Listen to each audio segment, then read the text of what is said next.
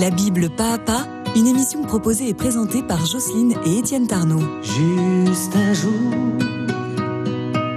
comme celui-là. Un jour pour s'inviter au paradis et mettre au clou tous nos soucis. Pour cheminer avec la foi, suivre la Bible pas à pas. Pour s'émerveiller de toute œuvre créée dans l'unité. Aujourd'hui dans nos mains, un peu d'éternité. Par amour, juste un jour. Bonjour Jocelyne. Bonjour Étienne. Alors, dans ce temps de l'Avent, le deuxième dimanche de l'Avent, tu souhaitais nous présenter les traditions de Noël. Alors bien sûr, il y a le sapin, mais j'allais dire c'est un peu l'arbre qui cache la forêt. Ah Oui, tu as raison, parce qu'elles sont nombreuses et très riches, ces traditions. Et la première, eh bien, c'est le nom même de Noël. Oui, en effet, au Moyen Âge, euh, s'écrier euh, Noël, Noël euh, remplaçait le 25 décembre les salutations habituelles. Plutôt que de dire bonjour, on disait Noël. Ben oui, Et car Noël est en soi un tel cri d'allégresse qu'il surpasse notre bonjour quotidien. c'est ça. C'est-à-dire que, en fait, c'est le meilleur jour qui puisse exister, euh, celui où le Seigneur nous est né et où la mort en lui euh, est déjà vaincue par le seul fait de sa venue. Et même aujourd'hui, où la sécularisation et la déchristianisation vont bon train dans une société qui fonde, j'allais dire, son autonomie morale euh, et, qui- revendique v- sa liberté dans, dans tous les sens, eh bien, Noël conserve quand même son pouvoir d'émerveillement. Oui, enfin, tout de même, euh, Noël, c'est quand même un grand marché et une grande débauche de consommation. Euh, mais est-ce que c'est, ça reste une fête de famille dont l'enfance est le centre? Oui, quand même, parce que pour comprendre euh, la richesse du mystère de Noël, j'allais dire pourquoi euh, ne pas s'en rendre compte en, en- en explorant les divers symboles, afin que chacun, croyant ou non d'ailleurs, puisse y retrouver, j'allais dire, cette petite voix d'enfance qui demeure au cœur de tout homme et, et qui le réchauffe même aux heures les plus sombres de sa vie. Alors, commençons par une présentation de ce temps liturgique qu'est euh, l'Avent. Alors, il s'étend sur les quatre euh, dimanches qui précèdent la fête de Noël. Voilà, c'est ça. Euh, autrefois, l'Avent s'appelait le petit carême. J'ai eu l'occasion de le rappeler. Et selon l'usage de l'Église, eh bien, on jeûnait, on faisait maigre, on ne se mariait pas pendant cette période, car le temps servait à préparer de bonnes choses pour le 25 décembre, afin que la fête soit la plus joyeuse possible, euh, surtout après cette période de restriction. Alors, il convient donc de diviser l'Avent en deux temps. Euh, Jusqu'au 17 décembre, euh, l'on attend la parousie, c'est-à-dire la dernière venue du Seigneur dans la gloire, trônant sur les nuées et accompagné par les saints anges qui rassembleront, nous dit le texte, les élus des quatre vents de l'extrémité de la terre à l'extrémité du ciel. Mais alors, à partir du 17 décembre, c'est-à-dire la neuvaine qui, qui précède exactement euh, le 25 décembre, eh bien, nous attendons le Christ dans la chair, comme un petit enfant, à notre merci, et nous allons lui préparer une place dans notre cœur. Alors, au titre des préparatifs, euh, donc déjà à la Saint-Martin, le, le 11 novembre, on tuait un cochon euh, qu'on mangerait à Noël et on fabriquait des cochons en brioche, en pâte sablée ou en pain d'épices, qui sont des sortes de régal euh, ultimes avant les rigueurs de l'Avent. Oui. Alors, quand l'Avent commence, quatre dimanches donc avant Noël, on a l'habitude de tresser une couronne de sapin et de houx sur laquelle on va fixer quatre bougies qu'on allumera l'une après l'autre, hein, une par dimanche, afin de scander notre avancée vers Noël. Ouais, ça, cette couronne, c'est pas un symbole qui est proprement chrétien, euh, puisque ce cercle, cette roue, euh, sont d'abord des symboles païens euh, pour figurer, j'allais dire, notre conscience du temps, comme vécu comme un éternel retour. Oui, oui. Mais l'Église, elle, elle est porteuse d'une autre conception de l'histoire. Une histoire qui progresse vers son but, qui est que tout, au nom de Jésus, s'agenouille au plus haut des cieux, sur la terre et dans les enfers. Donc notre histoire a une direction. Et pour le manifester, eh bien, en inscrivant les quatre bougies sur ce cercle, hein, euh, sur cette roue du temps, euh, qui font écho donc à la lumière des quatre lettres du tétragramme, euh, c'est ce qui est signifié, eh l'usage chrétien nous permet ainsi de passer d'une conception immanente hein, à une conception contraire transcendante de notre vie, qui est tout entière tendue vers l'accueil du Christ qui vient, puisque c'est la parousie qui est la fin de, l'histoire humaine. Et alors à ce titre, euh, cet allumage progressif des bougies peut faire écho à la fête juive de Hanouka. Euh, qui commence le 25 Kishleu et qui commémore, comme tu le sais, la dédicace du Temple de Jérusalem, relevée par les Asmonéens courant décembre, selon les variations du calendrier juif. Oui. Alors, cette, cette fête de Hanouka euh, célèbre le miracle de l'ampoule d'huile sainte euh, qui a été découverte par Judas Maccabée et ses frères dans le temple dont ils avaient chassé les troupes sacrilèges d'Antiochus Épiphane. Donc, c'est la révolte des Juifs contre la, pensée euh, des Grecs qui, est manifestée dans, dans, dans, cet épisode. Pour faire mémoire des huit jours, cette fête, des huit jours pendant lesquels la toute petite ampoule, qui aurait permis seulement d'allumer le grand chandelier à cette branche du temple pendant un jour seulement, eh bien, elle a été capable de le faire pendant huit jours. Alors, chaque foyer israélite allume, euh, sur, une, sur une menorah qu'on appelle la Hanoukia, euh, une petite bougie euh, elle, cette, cette, menorah spéciale comporte huit branches, plus une qui est placée devant, le neuvième, et qui sert juste à allumer les autres. Euh, et c'est là, j'allais dire, à travers ce, ce fait d'allumer progressivement pendant huit jours, eh bien c'est la même pédagogie de l'attente qui est en jeu et qui laisse ainsi transparaître ce besoin universel de lumière au milieu des ténèbres de l'hiver. Oui, et c'est d'ailleurs aussi la vertu cachée euh, des calendriers d'avant. Euh, cette pédagogie de l'attente. Euh, tu sais que voilà, les petites fenêtres de, ces calendriers, ouvertes chaque jour, permettent aux enfants et aux grands d'ailleurs de prendre conscience de la progression du temps hors de la routine des jours et creusent euh, leur sens de l'attente en faveur de cet avènement que signifie l'avant. Exactement. Avènement avant avènement d'un nouveau règne, intronisation donc d'un nouveau roi, en l'occurrence le Christ Jésus, espérance d'Israël, et cependant un tout petit, abandonné dans les bras de sa mère. Ouais, hélas, par rapport à ces calendriers d'avant, euh, souvent notre société de consommation a détourné ces calendriers de leur vertu pédagogique de, de l'attente, en cachant derrière ces petites fenêtres des friandises, des chocolats. Euh, ce qui offre, c'est bien, hein, mais ça offre une récompense immédiate euh, et ça détourne le sens profond du calendrier, puisque ça offre une récompense immédiate à un désir qui est déjà tellement sollicité par le tout tout de suite et le mythe que nous vivons de, de l'enfant roi. Exactement. Donc il convient de chercher, quand c'est possible, des calendriers adéquats, j'allais dire, qui n'ont pas cette récompense derrière, hein, le, voilà, la carotte tout de suite, et qui stimulent ainsi la pédagogie de l'attente, afin d'expliquer aux enfants la vertu formatrice bah, du jeûne et de la tempérance. Alors, en Occident, euh, l'hiver s'installe tôt, nous le vivons, bien avant que le calendrier ne, l'y autorise, et euh, traverser ce grand désert blanc et froid est toujours apparu pour les sociétés comme un défi. Évidemment. Euh, c'est pourquoi, de l'avant à la chandeleur, le 2 février, eh bien, les jalons lumineux sont nombreux autour de Noël pour nous aider à traverser l'espace hivernal. Alors, il y a la Sainte-Catherine, par exemple, le 25 novembre. on a aussi la Saint-Éloi, le patron des orfèvres, le 1er décembre. C'est vrai. La Saint-Nicolas, le 6 décembre. Et la Sainte-Lucie, le 13. Oui, oui. Et la Saint-Étienne, le 26 décembre. Et même la Saint-Jean, avec ses feux célèbres le 27 décembre, jour de mon anniversaire, pour ceux que ça intéresse. Voilà. Donc, autant de relais, hein. Oui où le feu de l'or, comme celui de la flamme, illumine les ténèbres. Oui, mais alors il ne faut pas croire qu'il s'agit là, euh, au fond, des vestiges d'une chrétienté finissante que la fée électricité et les lumières de la raison ben, dissiperaient. Oui, c'est ça.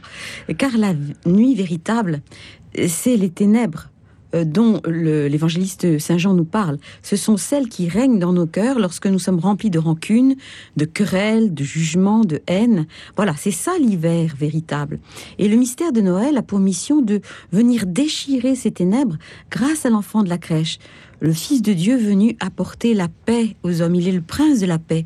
Et c'est pourquoi Noël et ses échos gardent toute leur pertinence d'autant plus aujourd'hui. Alors, pour juger de cette pertinence, euh, attardons-nous un instant, si tu le veux bien, sur les diverses euh, manières de dire le mot Noël. Oui. Alors, euh, Alors Noël en tu as français. plusieurs idées.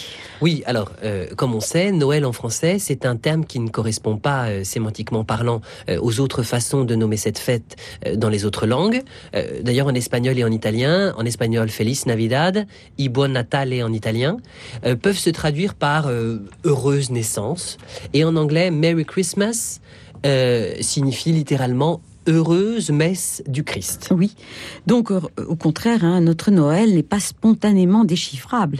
Euh, c'est un mot dont la Genèse puise, à diverses origines. Tout d'abord, on peut évoquer le Noyo-El, qui est un terme euh, gaulois, voilà, qui désigne le nouveau soleil, celui qui va surgir à l'horizon au solstice d'hiver. Alors, en effet, pour les peuples du Nord, eh bien, l'hiver est une puissance avec laquelle il faut compter, parce que quand son règne s'apesantit si lourdement sur la terre pendant presque six mois, la vie est en danger, la Ouais. survie est en danger. Alors plus on remonte au nord, plus, euh, comme nous le vivons, les nuits s'allongent indéfiniment et plus aussi les jours se réduisent comme une peau de chagrin. C'est pourquoi, euh, quand arrivait le solstice d'hiver, eh bien, euh, et que la tendance s'inversait, le, le soleil revenait, alors ces peuples euh, du Nord fêtaient le nouveau soleil qui paraissait surgir, l'ancien s'étant enfui. Euh, au cours des siècles durant lesquels l'Église a évangélisé, euh, j'allais dire la France, hein, la Gaule, elle a christianisé cette fête du Noyoel en y voyant la préfiguration de ce nouveau soleil de justice qu'est le Christ Jésus prenant chair de la Vierge Marie. Tant et si bien que la déformation en Noël de ce terme euh, gaulois a supplanté en français le dies natalis latin. Alors, avant d'aller plus loin, euh, dans la fête de Noël, retournons un instant euh, à la couronne et à sa symbolique, la couronne de l'Avent. Oui. Alors, euh, c'est bien. La couronne d'avant, tu sais, on la tresse avec des feuillages persistants. Il faut du sapin, il faut, du hou, euh, des, plantes qui sont toutes, proviennent tous de la tradition nordique. Et des, feuillages persistants, hein, des feuillages qui, ne, meurent pas pendant l'hiver. Par sa forme circulaire, donc on l'a vu, elle figure la, ro- la ronde du temps et le du retour du printemps et du soleil au milieu, au, milieu des rigueurs de l'hiver. Bah, parce que si le- temps est une roue, eh bien forcément euh, le printemps reviendra.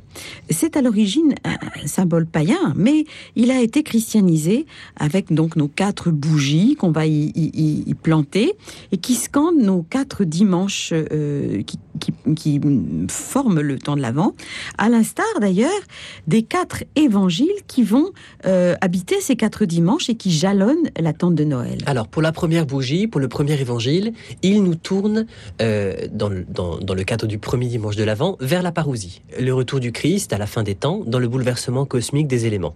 Ensuite, le deuxième et troisième dimanche nous parle, nous montre Jean-Baptiste, Oui. euh, le cousin du Christ, qui est la voix qui crie dans le désert, afin de préparer les chemins du Seigneur euh, par un baptême de repentance. Oui. Et le quatrième nous entraîne sur les pas de Marie, entrant chez Zacharie pour y recueillir le cri d'Élisabeth, à l'écoute de la salutation de la Vierge, la fille de Sion, la nouvelle arche d'alliance portant le vrai pain descendu du ciel. Euh, quand ces quatre bougies auront été allumées, l'une après l'autre, eh bien, le temps circulaire et indéterminé de l'éternel retour propre au paganisme aura fait place au temps sacré de l'histoire du salut qui nous porte de ce monde à la maison du Père. Alors que Noël soit une fête chrétienne, bon, personne n'en doute. Euh, pourtant, cette fête découle du judaïsme. Euh, tant il est vrai que Jésus est né au sein d'une famille juive et qu'il est, il le dit lui-même, l'accomplissement des Écritures. Mhm. Et C'est pourquoi Noël, en tant que tel, euh, a été fêté relativement tardivement dans les débuts de, de l'histoire de l'Église, euh, comme si au fond, elle était le fruit d'une lente sédimentation euh, qui est greffée sur deux traditions plus anciennes issues du paganisme et que nous allons euh, évoquer. Alors, il y a deux traditions, tu as raison, j'allais dire celle du Nord et puis celle du Sud. Euh, Noël, euh, c'est une fête qui, dont, le germe est issu tout entière, au fond de la, substance, hein, est, vient de la tradition issue du judaïsme sur laquelle se sont greffés des éléments qui appartiennent au paganisme, mais je l'ai dit que l'Église a repris à son, à son compte dans un but euh, catéchétique pour amener les personnes jusqu'à la révélation. Donc la date même de Noël porte la marque de cette attitude pédagogique de l'Église. On ne sait pas euh, en effet, quel jour est né Jésus. enfin, il y a encore des discussions à ce sujet.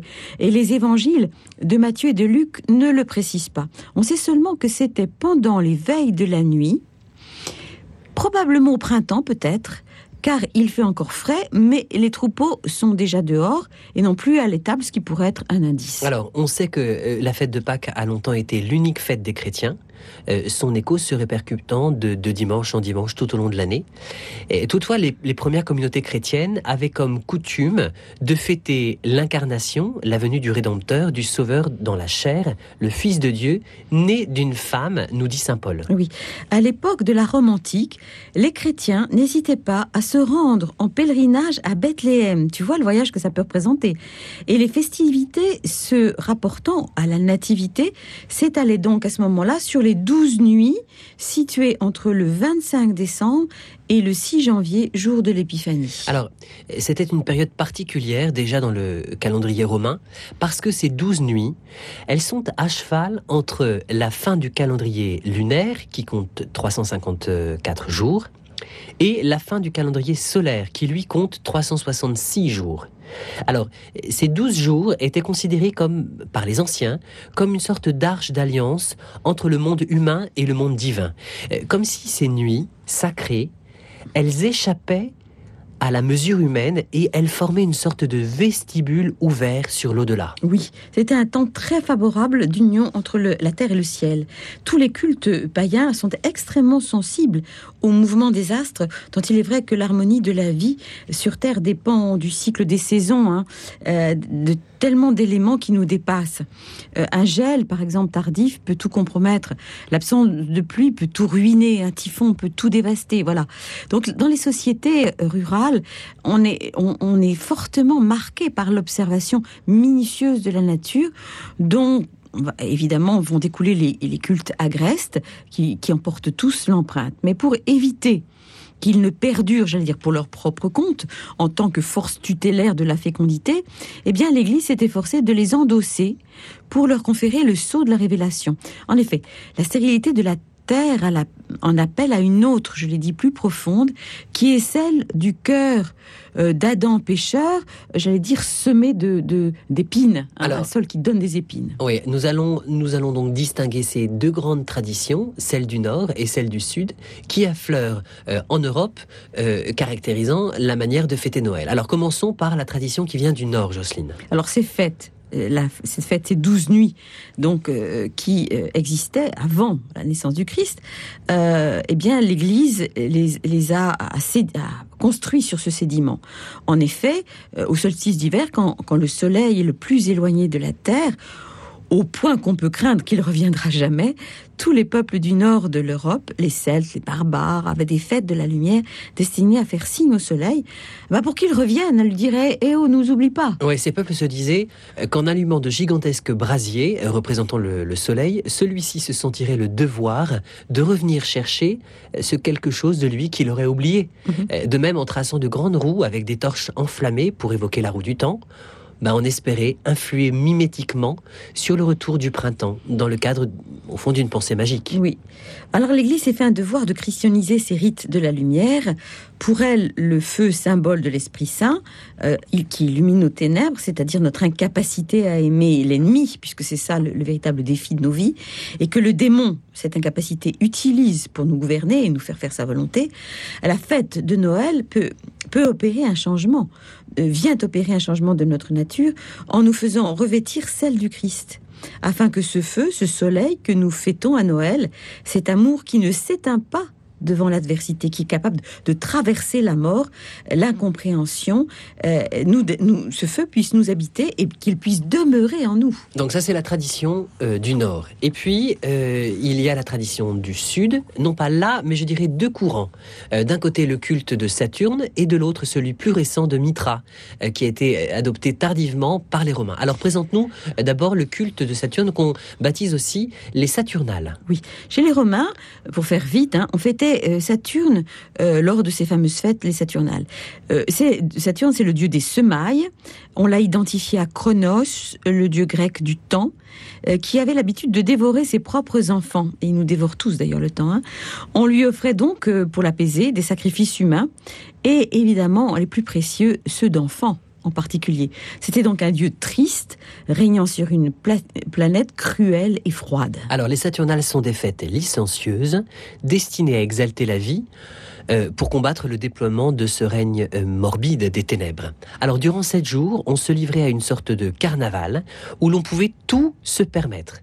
Euh, ces festivités avaient pour cadre l'évocation d'un monde ancien, quand il n'y avait pas de classe sociale, quand tous les hommes étaient sur le même pied d'égalité, toujours selon la mythologie romaine. C'est pourquoi, dans ces fêtes, on inversait les rôles. Les maîtres prenaient la place des esclaves et vice-versa. Et on élisait un roi parmi les esclaves gladiateurs, roi qui avait tous les droits pendant ce court laps de temps, mais au bout du septième jour, euh, juste à la veille de Noël, ce roi était sacrifié en l'honneur du dieu Saturne. Oui. Fête cruelle, n'est-ce pas? Et durant ces festivités aussi, on avait coutume de nettoyer les maisons de fond en comble pour les purifier. Et on les décorait, devine de quoi? De, bah, de où Oui, c'est ça, et de sapins. Afin euh, en fin de journée, euh, on, avait euh, une fête entièrement consacrée aux enfants. Alors, ces fêtes licencieuses, nous l'avons dit, donc donnaient, lieu à de, grandes réjouissances populaires, mais elles finissaient systématiquement, enfin généralement, dans la violence et la beuverie. Oui, ces, ces usages licencieux étaient tellement ancrés dans les mentalités qu'au début du christianisme, Saint Pierre et Saint Paul ne cessent de recommander la sobriété aux nouveaux convertis en les exhortant à rompre avec leurs anciennes habitudes. Euh, encore aujourd'hui, le vin chaud de la Sainte Lucie, par exemple, ben voilà, il sert à, à, tester ce penchant qu'on éprouve au milieu des rigueurs hivernales à, allumer quelques brasiers intérieurs. Alors, dis-nous un petit mot du culte de Mitra, qui est l'autre courant euh, de la tradition du Sud, après euh, le culte des Saturnales. Bien, ce culte, il vient de Perse, l'Iran actuel, et on célébrait ce dieu justement le 25 décembre par euh, la fête qui était dite du soleil invaincu. Figuré, imagine-toi, par un nouveau-né sortant rayonnant de lumière des entrailles ténébreuses d'une grotte. On sacrifiait un taureau à ce dieu. Et évidemment, dans cette fête, les femmes n'avaient aucune place parce que c'est euh, la matrice, hein, euh, la mère, c'était le rocher d'où jaillissait ce dieu.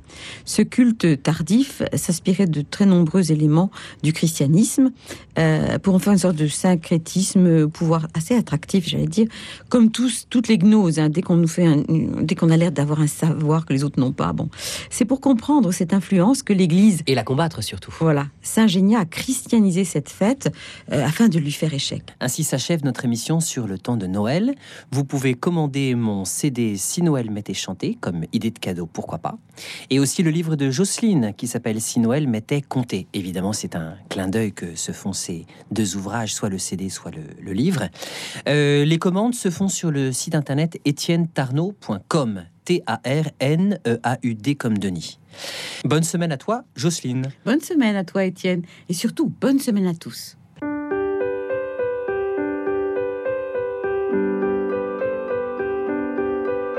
Noël, c'est l'amour pour nous qui descend du ciel sur la paille